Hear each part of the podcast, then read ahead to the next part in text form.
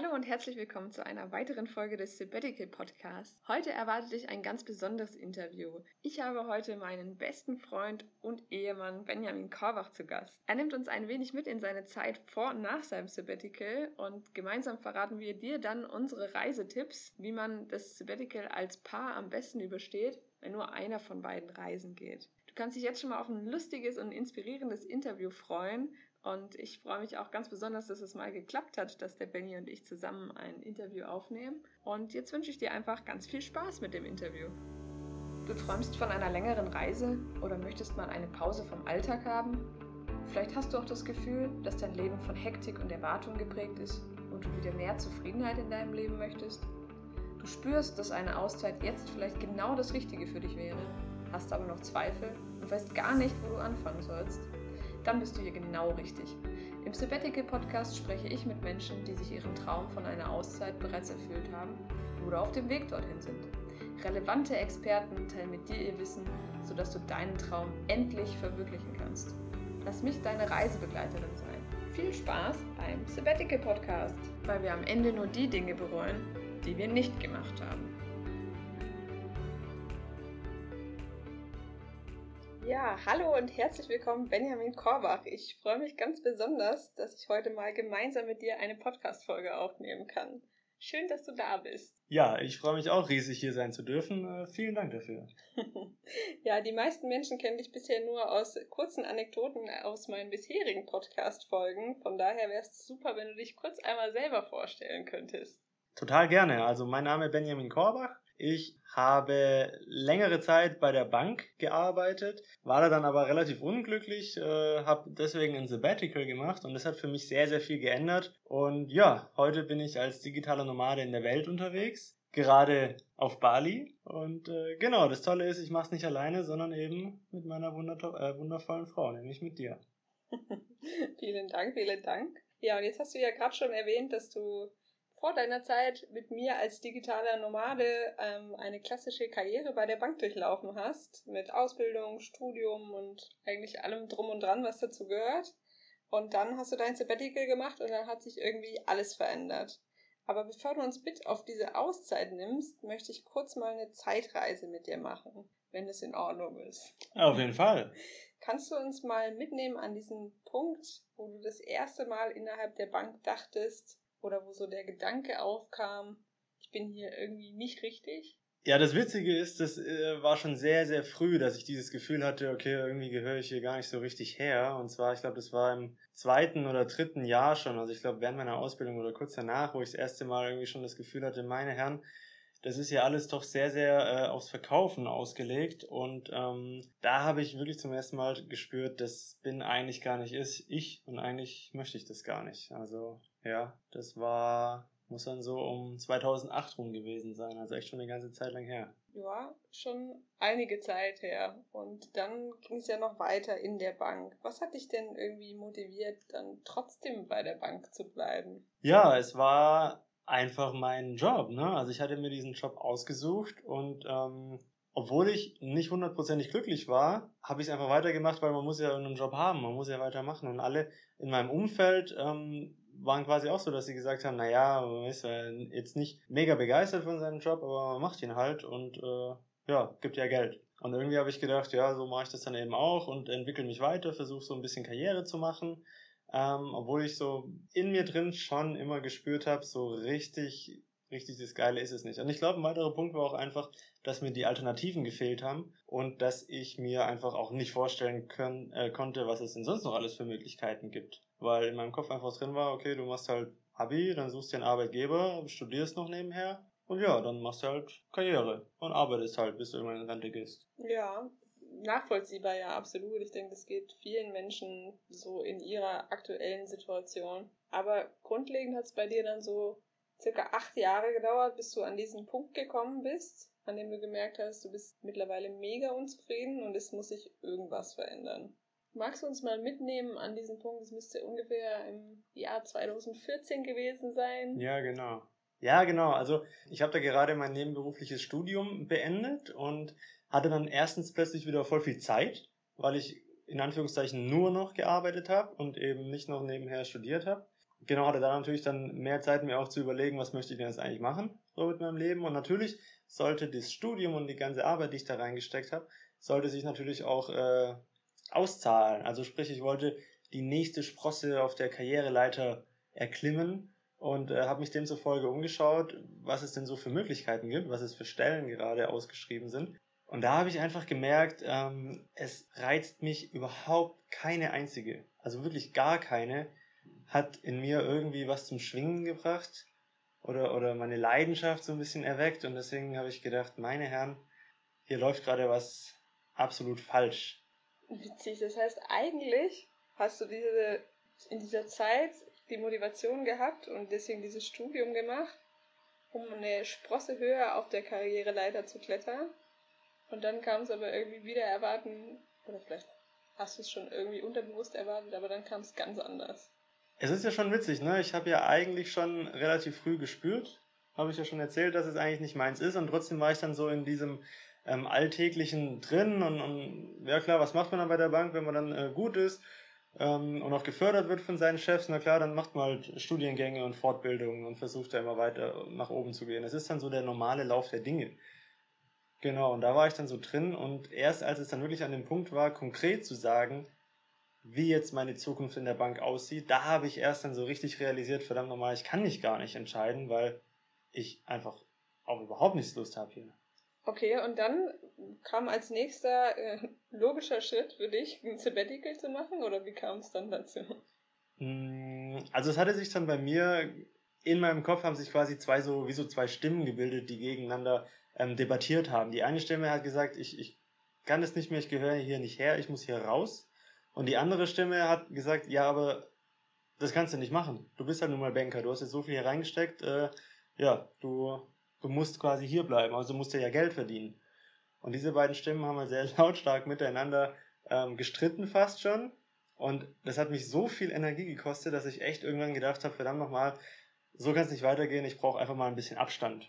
Und genau, da ich sowieso auch schon längere Zeit das Verlangen hatte, ähm, mal ins Ausland zu gehen und ein bisschen längere Zeit im Ausland zu verbringen, ja, kam dann die Idee, ein Sabbatical zu machen.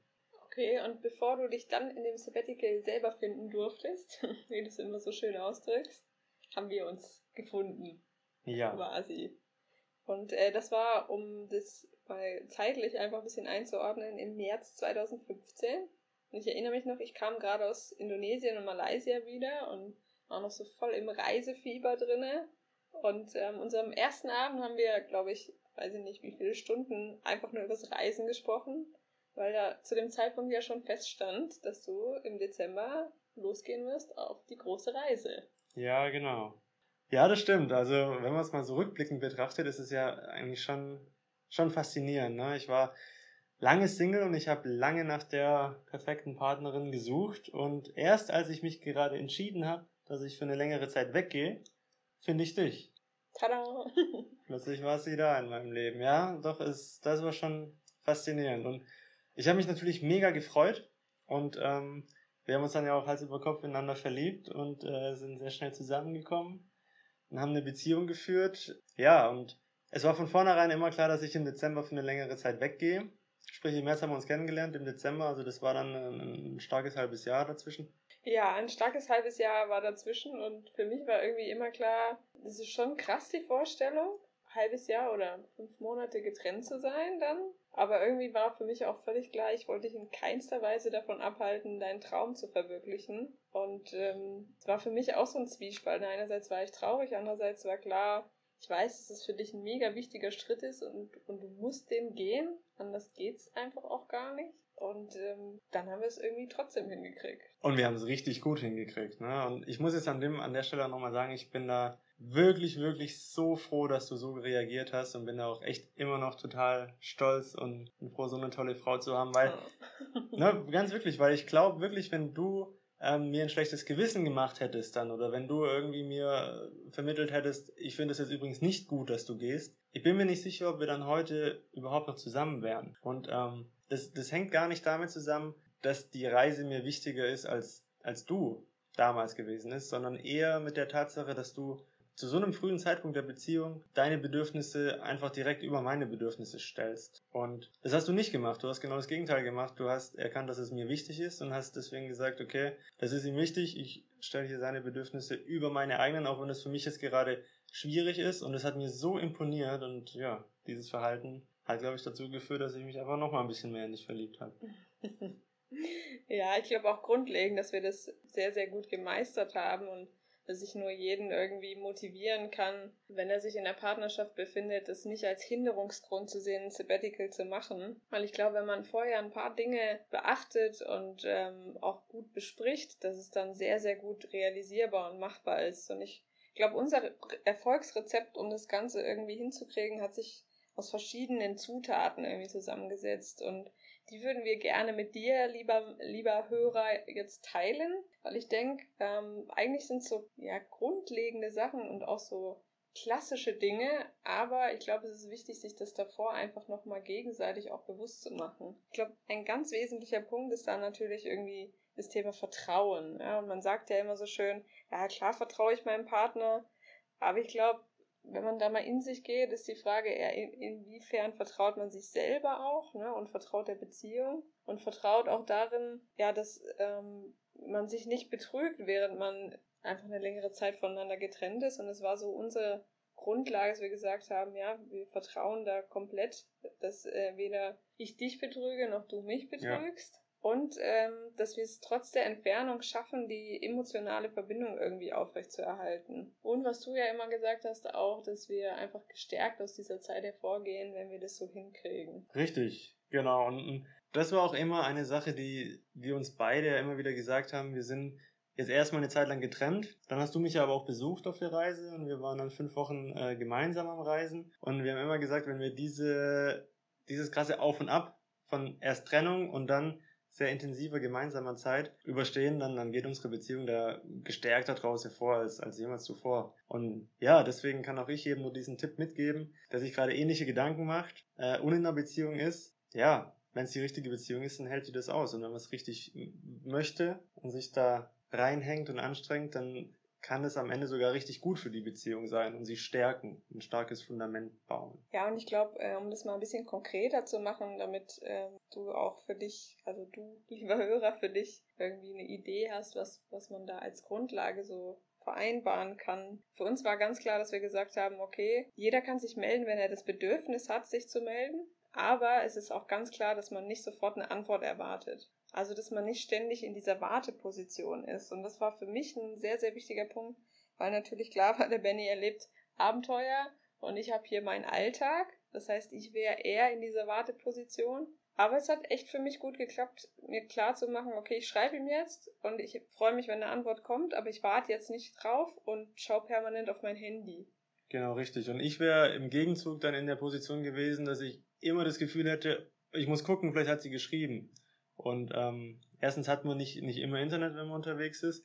Und zweitens möchte man ja vielleicht auch einfach mal ähm, Ausflüge, Abenteuer erleben, ohne ständig aufs Internet und, das Handy schauen zu müssen. Und deswegen war das so schon sehr, sehr angenehm, da einfach diese, diese Lockerheit und Freiheit zu haben. Ja, und dann war eine weitere Vereinbarung, dass wir gesagt haben, wenn du aber mal für mehrere Tage kein Internet hast, weil es ja schon durchaus auch mal vorkommen kann, je nachdem, wo man rumreist, dass du mir dann Bescheid gibst und es dann klar ist, irgendwie, okay, von dann bis dann habe ich kein Internet und da melde ich mich auf gar keinen Fall, damit ich mir einfach auch keine Sorgen machen muss, ne, dass irgendwas passiert ist, wenn er sich jetzt mal in fünf, sechs Tage nicht meldet. Ähm, da kommen ja dann schon irgendwann mal Gedanken hoch. Und ähm, ja, das war grundlegend einfach so eine Vereinbarung und dann kam es aber am Anfang ein bisschen anders. Da gab es dann eine Situation, die war etwas speziell. Vielleicht äh, magst du das einfach mal erzählen. Ja, die war wirklich ein bisschen speziell. Und zwar war ich da, ähm, gerade meine erste Station war Hanoi in Vietnam. Und äh, ich, das war, glaube ich, der erste oder der zweite Abend. Da bin ich ein bisschen um die Häuser gezogen und hatte auch äh, das eine oder andere getrunken. War dann ähm, relativ spät, irgendwann mitten in der Nacht wieder in meinem Zimmer, äh, gut angeheitert. Und ähm, Marlina war, glaube ich, sechs oder sieben Stunden zurück, die Uhr. Das heißt, äh, bei ihr war es gerade irgendwie so Feierabend. Feierabendzeit, 17, 18 Uhr, dass ich ihr geschrieben habe und gemeint habe, hey, ich komme gerade heim, hast du nicht Lust, ein bisschen zu skypen? Das wäre quasi unser erster äh, Skype-Call gewesen, nachdem ich abgehauen bin. Und sie hat gemeint, ja klar, cool, bin gerade auf dem Heimweg, äh, in einer halben Stunde. Und ich so, okay, cool, halbe Stunde, habe ich jetzt noch Zeit. Äh, angetrunken im Hotelzimmer, was macht man da? Ich hatte eine super geile Idee, ich lege mich auf den Rücken und höre noch ein bisschen Musik. ja, ihr könnt es euch vielleicht schon denken, ich bin sowas von eingeschlafen, dass ich überhaupt nichts mehr gehört habe. Ich wurde am nächsten Morgen geweckt von meinem Wecker, den ich mir noch gestellt hatte. Ja, weil ich auch früh aufstehen musste, weil ich am nächsten Tag nämlich äh, Teil äh, an so einer Tour teilgenommen habe, die dann erstmal in den Dschungel gegangen ist. Und ähm, ja, ich war dann relativ verpeilt und habe dann erstmal gesehen, dass ich fünf äh, Anrufe in Abwesenheit hatte. Habe es überhaupt nicht geblickt, was es ist. Und dann habe ich es realisiert, dass ich wirklich den ersten Call mit dir komplett ver, vermeiert habe. Versetzt hat er mich. Komplett versetzt habe, ja. Und es hat mir so leid getan. Dieser Morgen war echt. Also erstmal war ich mega müde, zweitens hatte ich echt einen Kater und drittens dann noch irgendwie hatte ich so ein schlechtes Gewissen und so ein schlechtes Gefühl, weil ich mir dachte, jetzt sitzt sie da alleine zu Hause, hat sich so gefreut auf den Call und dann enttäusche ich sie. Erst mache ich hier quasi freudige Hoffnung und dann enttäusche ich sie voll. Das, das war nicht cool für mich, aber naja, für dich wahrscheinlich auch nicht. Ja, bei mir war es tatsächlich mh, mm, so eine Achterbahn der Gefühle, kann man es glaube ich nennen. Ich war erst natürlich sehr, sehr traurig, weil ich mich wirklich sehr gefreut hatte und am Anfang ja auch echt noch dieses, ja, dieses noch nicht dran gewöhnt sein an die neue Situation ähm, noch sehr stark spürbar war. Und dann war ich natürlich auch wütend und trotzig, ich irgendwie dachte, wie kann der das irgendwie verpennen, unser erstes Skype-Date? Und dann war es aber so, dass ich gedacht habe, am Ende, ich habe mir vorgestellt, wie schlimm das für dich sein muss, morgens aufzuwachen, verkatert zu sein irgendwie und dann zu realisieren, Mann, ich bin einfach eingepennt. Und ähm, ja, das war für mich dann so, dass ich klar war, ich bin zwar traurig und ich darf auch traurig sein, aber ich bin nicht wütend und ich schreibe dir noch, weil ich wusste, du hast ja noch erstmal fünf Tage kein Internet. ja, das kam ja auch noch dazu dass alles okay ist und dass ich mich freue, wenn wir uns dann, ja, danach hören. Und das war auch nochmal für mich so ein Punkt, der als Tipp sehr gut ist, so die Grundhaltung zu haben, egal was passiert, der andere tut es nicht, um mich zu verletzen. Weil ich glaube, das ist da auf so eine Entfernung, da können Missverständnisse passieren oder man kann mal einen Skype-Call verpennen, aber wirklich mit dieser Grundhaltung reinzugehen, das ist, wie es ist und ja, es ist nicht mit Absicht, die Dinge. Genau. Was war aus deiner Sicht noch so eine Zutat? Ja, dich regelmäßig an meinem äh, Leben teilhaben zu lassen und mir halt wirklich bewusst zu machen, dass ich gerade den besseren Part habe von uns zwei. Also sprich, du bist im, im kalten Deutschland und gehst deiner Arbeit, deinem Alltag nach und ich bin halt im warmen Asien und erlebe jeden Tag Neues und Abenteuer. Und ja, deswegen war mir das schon auch wichtig, dir da so einen Teil mitzugeben quasi und dich einfach teilhaben zu lassen. Und genau, ich hatte ja den Vorteil, dass ich äh, immer dir voraus war. Das heißt, ich hatte quasi schon einen halben Tag erlebt, bevor du dann aufgewacht bist. Das heißt, ich hatte jede Menge Möglichkeiten, dir schon Sprachnachrichten oder, oder irgendwelche Geschichten zu schicken, die du dann direkt hören konntest, wenn du aufwachst. Und ja, glaube, das war auch noch eine gute Zutat.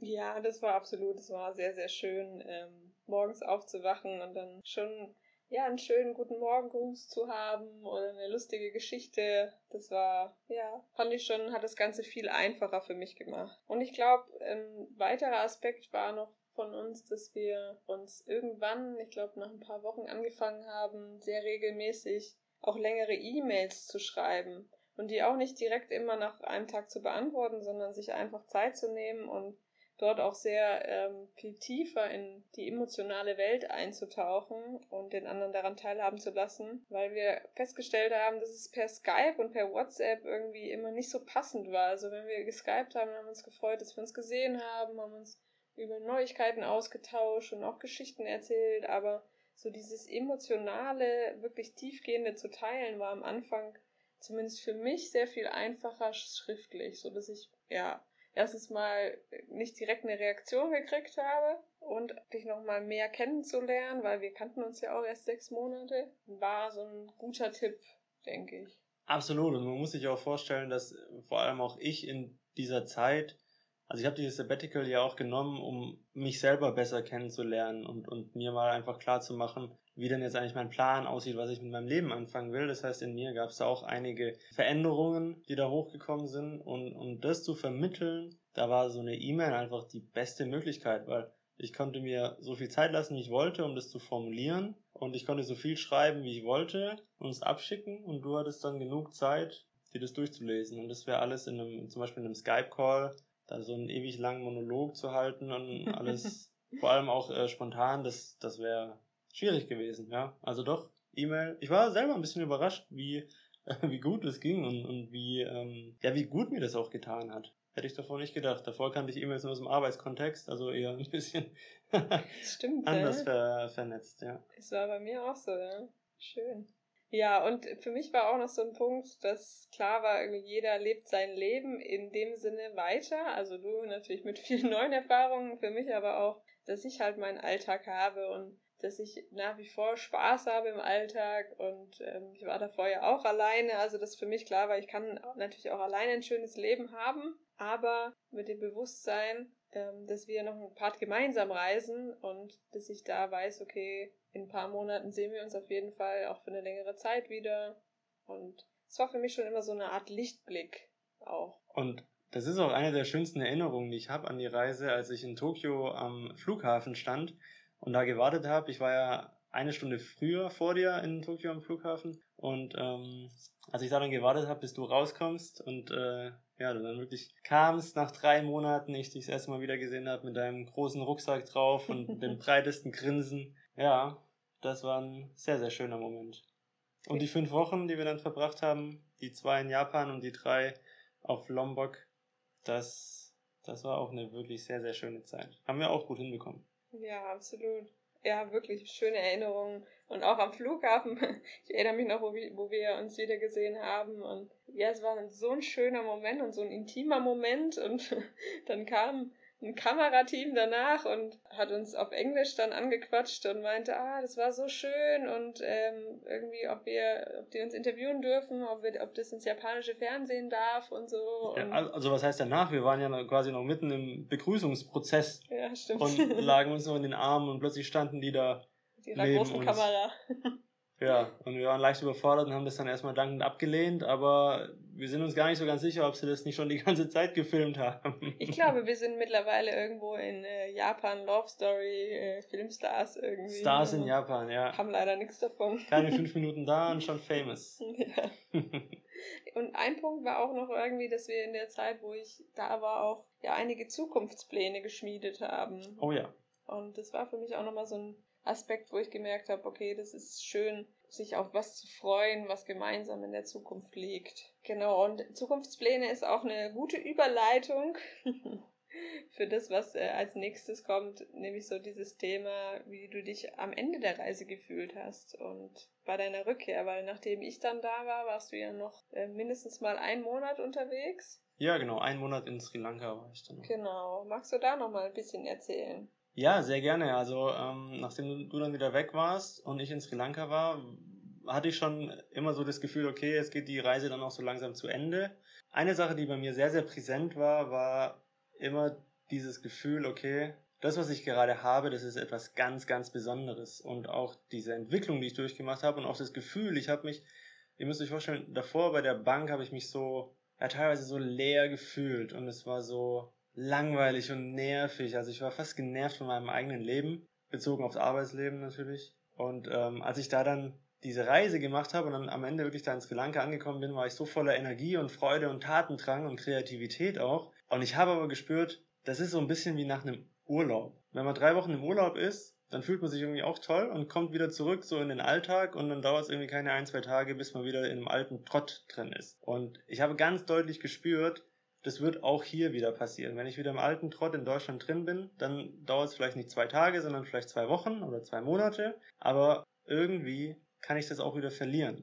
Und ich habe mich immer gefragt, wie kann ich das konservieren? Wie kann ich das so machen, dass es am Ende eben nicht nur ein langer Urlaub war? Und ja, da habe ich mir dann am Ende noch wirklich so die großen Fragen gestellt, wie zum Beispiel, was will ich eigentlich? Was will ich eigentlich mit meinem Leben anfangen, wenn ich ganz, ganz ehrlich bin? Und ja, da habe ich das erste Mal ganz deutlich gespürt und, und ehrlich zu mir gesagt, ich will nicht mehr bei der Bank arbeiten. Ich will raus aus der Bank, egal wie viel Arbeit ich da schon reingesteckt habe. Und ähm, natürlich dann noch weiter, wenn ich da nicht mehr bin, was will ich eigentlich machen? Und dann habe ich mich umgeschaut. Ich lag zu dem Zeit in Sri Lanka in, in einem Pool äh, mit Blick aufs Meer, Palmen überall, nette Leute um mich drumherum. Und da habe ich gedacht, eigentlich möchte ich genau das hier, genau das hier möchte ich mehr haben in meinem Leben. Und ähm, ja, das hat sich zu dem Zeitpunkt natürlich noch völlig nach Utopie angehört und plötzlich waren auch wieder ganz viele Stimmen in meinem Kopf, die gesagt haben, um Gottes Willen, das kannst du nicht machen und jetzt äh, das ist völlig naiv. Ähm, aber ja, schau uns an, wo wir jetzt sind. Es hat funktioniert. Hat funktioniert mit viel Aufgabe von Sicherheit und nach wie vor viel Arbeit, aber ähm, Pool und Palmen haben wir jetzt. Haben wir auch. Des ja. Öfteren, ja. Also es war absolut kein, äh, kein leichter Weg, ne? Nicht, nicht, dass es äh, jemand falsch versteht. Aber ähm, ja, was mich wirklich so fasziniert hat, ist, dass es für mich so lange gebraucht hat und dann noch äh, ein halbes Jahr Auszeit gebraucht habe, damit ich was an die Oberfläche spülen kann, was eigentlich die ganze Zeit schon in mir war. Nämlich gerade dieses, ich gehöre nicht in die Bank, ich muss was anderes machen. Ja, das war schon faszinierend.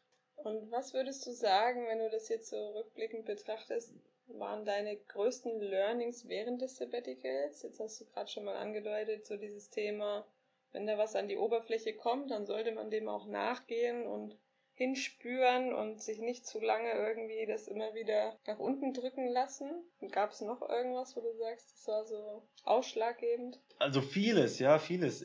Definitiv die Sache, mm, dass ich realisiert habe, wie sehr fremdbestimmt ich doch eigentlich bin. Also das habe ich erst realisiert, als ich dann wirklich mal raus war aus meinem gewohnten Alltag, aus meinem gewohnten Rahmen und auch den äh, gewohnten Erwartungen, die so meine Freunde, meine Familie, meine Kollegen, mein Chef an mich haben. Da habe ich dann erstmal realisiert und natürlich auch auf der Reise war ich natürlich komplett selbstbestimmt. Also ich konnte jeden Tag selb, selber entscheiden, ähm, sogar, ob ich nicht sogar in ein anderes Land fliege. Ja, also so viel Selbstbestimmtheit hatte ich da.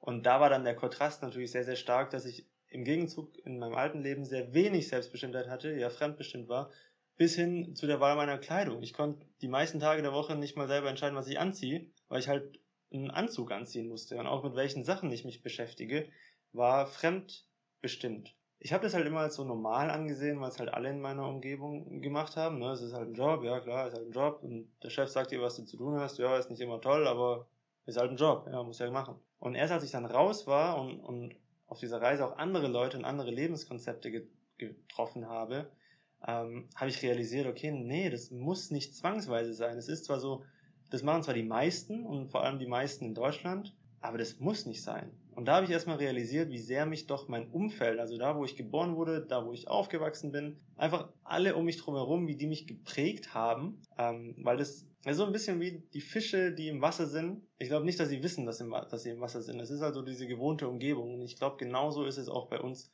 Und sich da einfach bewusst zu machen, dass das eine sehr, sehr große Macht auf uns ausübt. Und sich da dann hin und wieder einfach mal zu fragen, passt es eigentlich zu mir, passt es zu meinen Zielen, mein Umfeld? Und wenn da die Antwort Nein ist, die nächste Frage, wie kann ich das eher so gestalten, dass es zu mir und meinen Zielen passt? Ja, war es nicht auch so, dass es ähm, mehrere Leute auf deiner Reise gab, die dich gefragt haben, was machst denn du eigentlich? Und du gesagt hast, naja, ich arbeite bei einer Bank. Ja, ja, ja. Hast, das war total faszinierend. Ja, dann erzähl mal ruhig. also das war wirklich faszinierend, weil ähm, ich glaube, drei Leute unabhängig voneinander, die, die kannten sich nicht, waren zu unterschiedlichen Zeiten der Reisen, haben mich gefragt, äh, nachdem man sich so ein bisschen kennengelernt hat, was machst du eigentlich? Und ich dann, ja, ich arbeite bei der Bank. Und sie dann so, ah, okay. Und macht Spaß? Und ich so, hm, naja, geht so. Und dann kam die Frage, die mich total geflasht hat und die kam bei allen drei unabhängig voneinander, nämlich die Frage, warum machst du es dann? Und ich so, ja, weil, naja, ist halt ein Job und man braucht halt einen Job und naja. Und es hat sich so blöd angefühlt. Und das Witzige ist, wenn ich in meinem Umfeld damals, gut, da hätte mich wahrscheinlich überhaupt niemand gefragt, warum ich was mache, weil jeder gesagt hätte, naja, ist doch klar, weil ein Job macht halt keinen Spaß. Das heißt, die hätten mich das nicht mal gefragt. Aber wenn damals in meinem Umfeld irgendwie so ein Reisender hergekommen wäre und mich das gefragt hätte, dann hätte ich wahrscheinlich relativ flapsig geantwortet im Sinne von, ja, kann ja nicht jeder irgendwie so toll reisen wie du hier und irgendwie das machen, was er will. Aber dadurch, dass ich halt in diesem anderen Modus war und, und auch einfach von dem anderen schon wusste, dass der ein anderes Lebenskonzept lebt und, und auch irgendwie jetzt nicht nur auf der faulen Haut liegt, sondern schon auch arbeitet, aber das Ganze halt anders macht, sondern eher seinem Herzen folgt, hatte diese Frage halt ein ganz anderes Gewicht wieso machst du was, was dir keinen Spaß macht? Und hat mich echt zum Nachdenken angeregt. Vor allem, als dann der Dritte mich das gefragt hat, habe ich schon gedacht, oh, hoppala, das ist hier, ähm, glaube ich, gerade ein Wink mit dem Zaunfall, dass ich mir da echt mal Gedanken drüber machen sollte. Und die Zeit hast du ja dann auch gut für dich genutzt, dir Gedanken zu machen. Ja, definitiv. Und äh, wenn du dich jetzt nochmal reinversetzt in jemanden, der ein Sabbatical macht oder der noch am Überlegen ist, ein Sabbatical zu machen, hast du da noch einen Tipp parat? Ja, also ich kann mir vorstellen, dass es demjenigen so ähnlich geht wie mir. Und zwar, dass es sehr, sehr viele Fragen im Kopf sind und sehr viele Zweifel auch da sind und Ängste. Und dass es auf der einen Seite so, so einen Drang gibt, das zu machen, aber auf der anderen Seite auch die Ratio sagt, äh, die ganzen Gründe aufführt, warum das denn jetzt nicht geht. Was mir geholfen hat und was mir seitdem auch immer wieder bei so größeren, schwierigen Entscheidungen geholfen hat, ist mir einfach bewusst zu machen, und das vergessen wir oder verdrängen es immer wieder, ist, dass wir einfach nicht ewig Zeit haben. Oder um es mal ganz drastisch und hart auszudrücken, wir werden irgendwann sterben. Es könnte am Ende auch schon morgen sein, ja, wir, wir reden darüber nicht. Dieses ganze Thema Tod und Sterben ist relativ stigmatisiert bei uns in der, in der westlichen Kultur, was in anderen Kulturkreisen über, übrigens gar nicht so ist. Und ich muss ehrlich sagen, ich finde es ein bisschen schade, weil dadurch geht ein bisschen was verloren im Sinne von, dadurch, dass unser Leben endlich ist, werden die ganzen Erfahrungen, die wir machen und auch die Entscheidungen, die wir treffen, bekommen plötzlich mehr Gewicht. Wenn wir ewig leben würden, dann wäre es ja ganz egal, was ich, für was ich mich heute entscheide, weil ich habe ja unendlich viele Möglichkeiten, noch andere Entscheidungen zu treffen. Aber dadurch, dass da halt so ein Endpunkt gesetzt ist, ist es wertvoll. Was am Ende aber auch heißt, wenn du so einen Drang verspürst, etwas zu machen, der aus deinem Herzen kommt oder aus deiner Leidenschaft, dann ist auch der wertvoll. Und sich das so bewusst zu machen, setzt die Dinge in ein anderes Verhältnis. Und mir geht es überhaupt nicht darum, diese, diese kritischen Stimmen, die der, der Verstand da aufbringt und auch diese Hürden, die er aufzeigt, ich will die gar nicht kleinreden oder wegreden, die sind sehr, sehr wichtig. Komplett naiv in sowas zu starten, das kann wirklich nach hinten losgehen. Glaube ich wirklich. Also man, die, die haben schon ihre Berechtigung. Aber ich glaube, vor allem wir Deutschen sind oft zu verkopft und zu sehr sicherheitsorientiert. Dann kommen solche Fragen wie, oh Gott, was mache ich mit der Versicherung? Und dann zahle ich für ein halbes Jahr nicht in die Rentenversicherung ein. Und, und, und wie sieht es überhaupt im Lebenslauf aus? Und alle solche Dinge, da würden sich Menschen aus anderen Kulturkreisen überhaupt keinen Gedanken dran verschwenden. Und wir sind da so verkopft und lassen dann im Zweifel so ein tolles, lebensveränderndes Erlebnis, so, so eine tolle Herzenssache vielleicht ziehen, nur wegen oder nur weil wir ja solche Bedenken zu sehr gewichten. Und ich finde, durch das Realisieren, gerade das, dass wir einfach nicht ewig Zeit haben, setzen wir das Ganze in ein gesünderes Verhältnis und können am Ende besser entscheiden. Sehr schön ausgedrückt, sehr schön.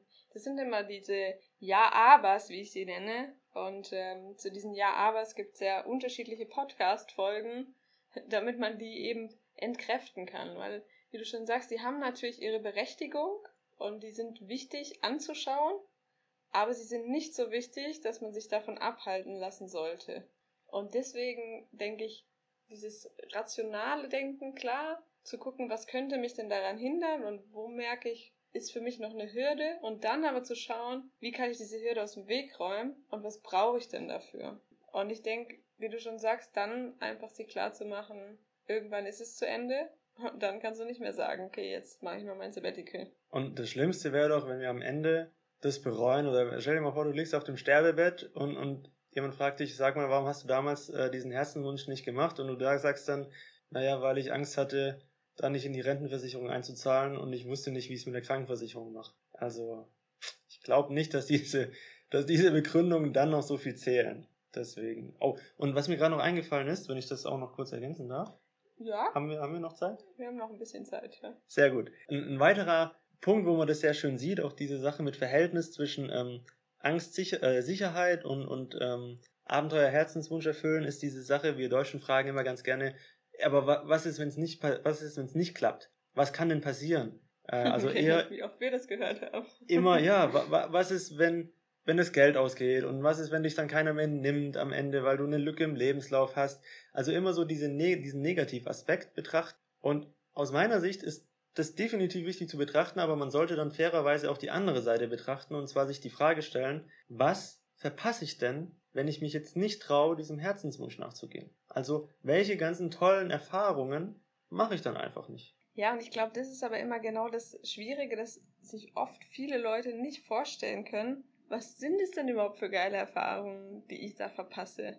Und deswegen ist es auch mir immer so wichtig, in den Podcast-Folgen, wenn ich Interviewgäste habe, die Leute daran teilhaben zu lassen, was sind es denn für geile Erfahrungen irgendwie gewesen. Für mich war es oft auch schwer vorstellbar, bevor ich angefangen habe mit dem Backpacking und mit dem Reisen. Was, was erwartet mich denn da für eine Welt? Was sind es denn für Erfahrungen, die man macht, wenn man irgendwie nur mit dem Rucksack bewaffnet in ein fremdes, Len äh, fremdes Land reist? Und ähm, ja, es lohnt sich auf jeden Fall. Sehr, ja, also das ist wirklich ein sehr, sehr guter Punkt, ja.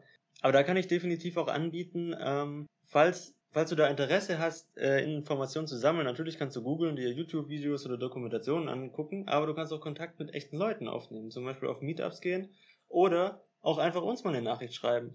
Wir sind nämlich mega interessiert dran, einfach die, die Zuhörer hier kennenzulernen oder auch äh, gerade Sabbatical Interessierte kennenzulernen.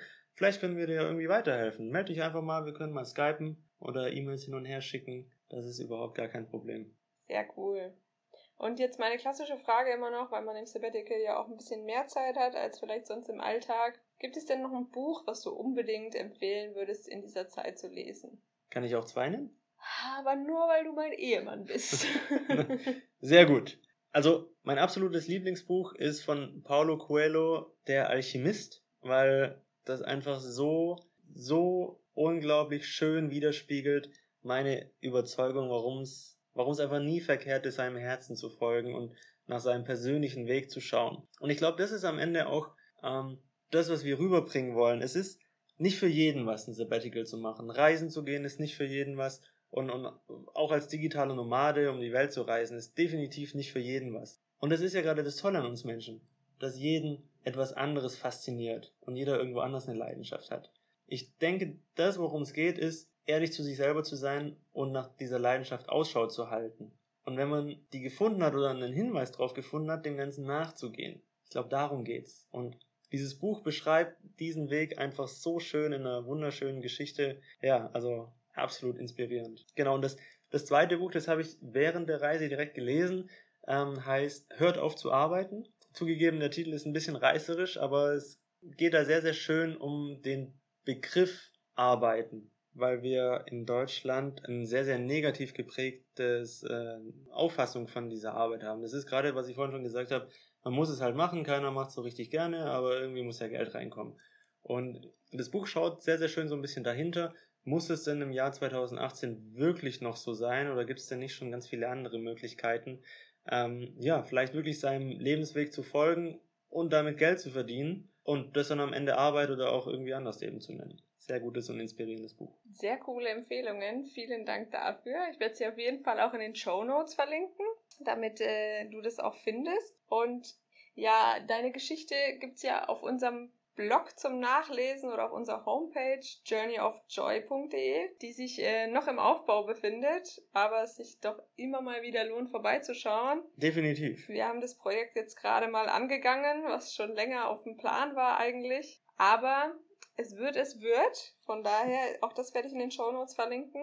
Und ähm, wer Inspiration haben möchte, schaut gerne einfach vorbei. Ja, ähm, da bleibt mir im Moment nur noch zu sagen, vielen lieben Dank, mein Schatz, dass du äh, heute mein Gast warst. Es war mir wirklich ein Vergnügen, mit dir die Folge aufzunehmen. Für mich auch, also wirklich. Hat mir sehr viel Spaß gemacht.